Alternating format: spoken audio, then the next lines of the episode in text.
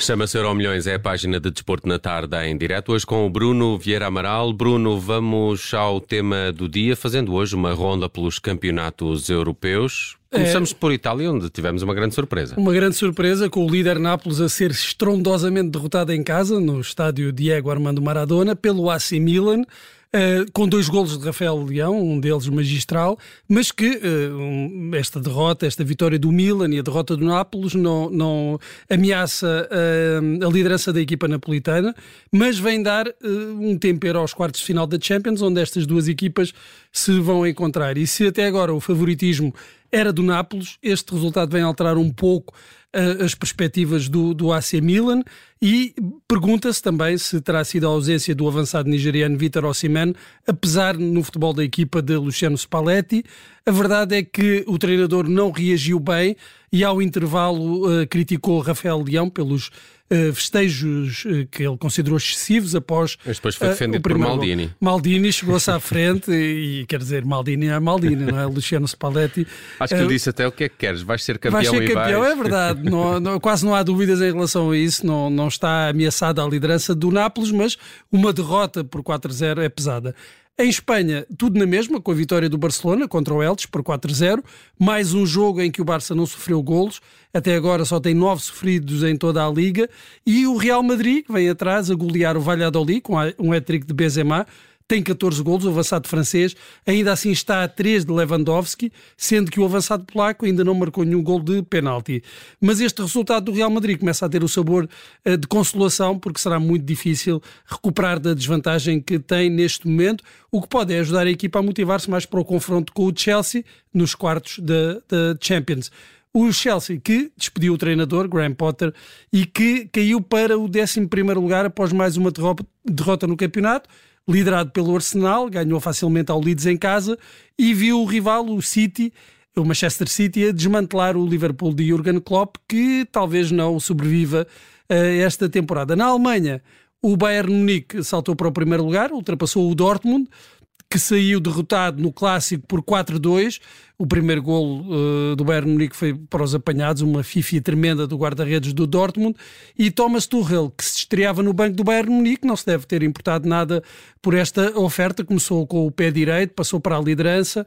Em França, o Paris Saint-Germain sofreu nova derrota, desta vez em casa contra o Lyon tem seis pontos de vantagem para os uh, clubes que vêm em segundo, mas a questão agora é saber se conseguirá manter até ao fim. Messi foi assobiado e nem os quatro portugueses em campo, Danilo, Nuno Mendes, Vitinha e Renato Sanches evitaram o pior. Agora esta curiosidade de saber se o Paris Saint-Germain conseguirá manter esta vantagem no campeonato. Vamos ao futuro. Está a jogar-se o Estoril Open. Como é que estamos de portugueses? Bem, os portugueses, eh, que são quatro eh, no quadro principal, e essa é, é, é uma notícia, só entram em, em campo amanhã, no corte, eh, e o destaque é para Henrique Rocha, pela juventude, e Pedro Souza, pela veterania, ele que já anunciou o fim da carreira. Nuno Borges e João Souza tiveram entrada direta no quadro, mas os outros dois tiveram de passar pelas qualificações. Henrique Rocha, tenista da Maia, número 590 do ranking, nunca tinha entrado no quadro sequer de um Challenger e depois da qualificação entra no quadro de um torneio ATP, especial ainda por cima por ser em casa um tenista que faz 19 anos a 6 de abril, daqui a 3 dias. Já Pedro Sousa conseguiu apurar-se após ter anunciado o fim da carreira, ele que foi um dos três tenistas portugueses a alcançar uma final de um torneio ATP, Frederico Gil e João Sousa foram os outros, e estes quatro tenistas, como eu dizia, só entram em ação amanhã. João Sousa hoje apurou-se em pares para os quartos de final, a fazer dupla ao lado do austríaco Dominic Thiem, mas hoje já houve motivos de interesse com a entrada em competição do campeão em título, o argentino Sebastian Baez, que bateu o moldavo Radu Alboa em dois sets, por 7-5 e 7-6, e outra das estrelas, uma das maiores, era outro argentino, Diego Schwartzman, antigo número 8 do mundo, que entretanto caiu para o lugar 36 e que acabou de enfrentar o italiano Marco Cecchinato, o 96 do mundo. E perdeu. E perdeu para, para o italiano uh, em, dois, em, em três sets e vamos ver como se uh, porta Casper Ruud, que perdeu a final uh, de um Challenger em Braga em 2018 para Pedro Sousa e é o tenista em melhor lugar do, do ranking, é o quinto tenista mundial, que diz que uh, tem boas perspectivas para este torneio. Uh, ele que uh, está já com os olhos no torneio de Monte Carlo, que é o que vem a seguir e servirá este torneio do Estoril de aquecimento. Mas há aqui muita curiosidade para saber como será a participação dos tenistas portugueses, João Sousa, uh, sobretudo, que já ganhou uma vez este torneio, o único português a ganhar, e há essa curiosidade de saber como é que uh, será o desempenho dos tenistas portugueses. A partir de amanhã vamos estar atentos a isso. No passado, a efeméride do dia, fala, passam uh, cinco anos daquele que foi o melhor gol da carreira de Cristiano Ronaldo?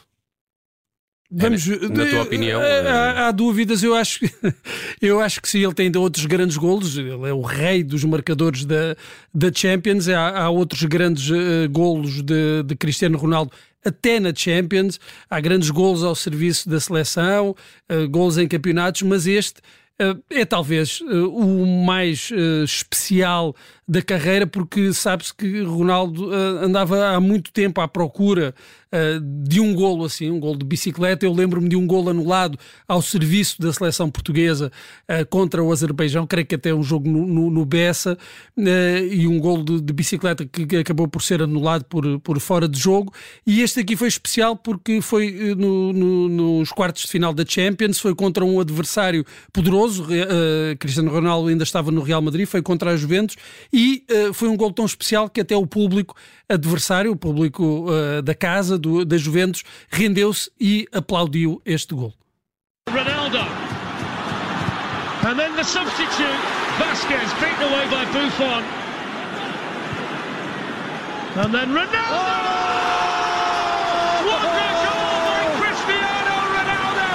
também terá sido por causa deste gol que a Juve depois o contratou? Bem, dizem que pelo menos terá pesado na decisão de Cristiano Ronaldo ter ido para as Juventus. A reação dos adeptos, ele ficou muito comovido mesmo logo no, no momento. O Real Madrid ganhou 3-0, depois perdeu 3-1 em casa contra, contra a Juventus, mas apurou-se e nesse ano até ganhou a, a, Champions eh, e Ronaldo foi o melhor marcador dessa edição com 15 golos. Há aqui uma questão curiosa, é saber se apesar de tudo este terá sido o melhor golo desta edição da Champions, porque temos de, nos lembrar que Gareth Bale marcou um golo, uh, talvez não é uma execução técnica tão perfeita quanto a do Ronaldo, mas marcou um grande gol também de, de bicicleta ou à meia volta na final contra, contra o Liverpool. E deixa-me só corrigir uma informação, Diego Schwartzman perdeu contra Marco Cecchinato no Estoril Open, não em 3 sets, mas em 2 sets. Em dois. Sim, uh, no tie-break acabou por perder para o, o italiano. Em relação a Ronaldo, fica a dúvida de saber se terá sido mesmo o melhor da carreira. Eu votaria sim, foi o melhor da carreira. E é com provavelmente o melhor gol da carreira de Cristiano Ronaldo que fechamos o Euro Milhões.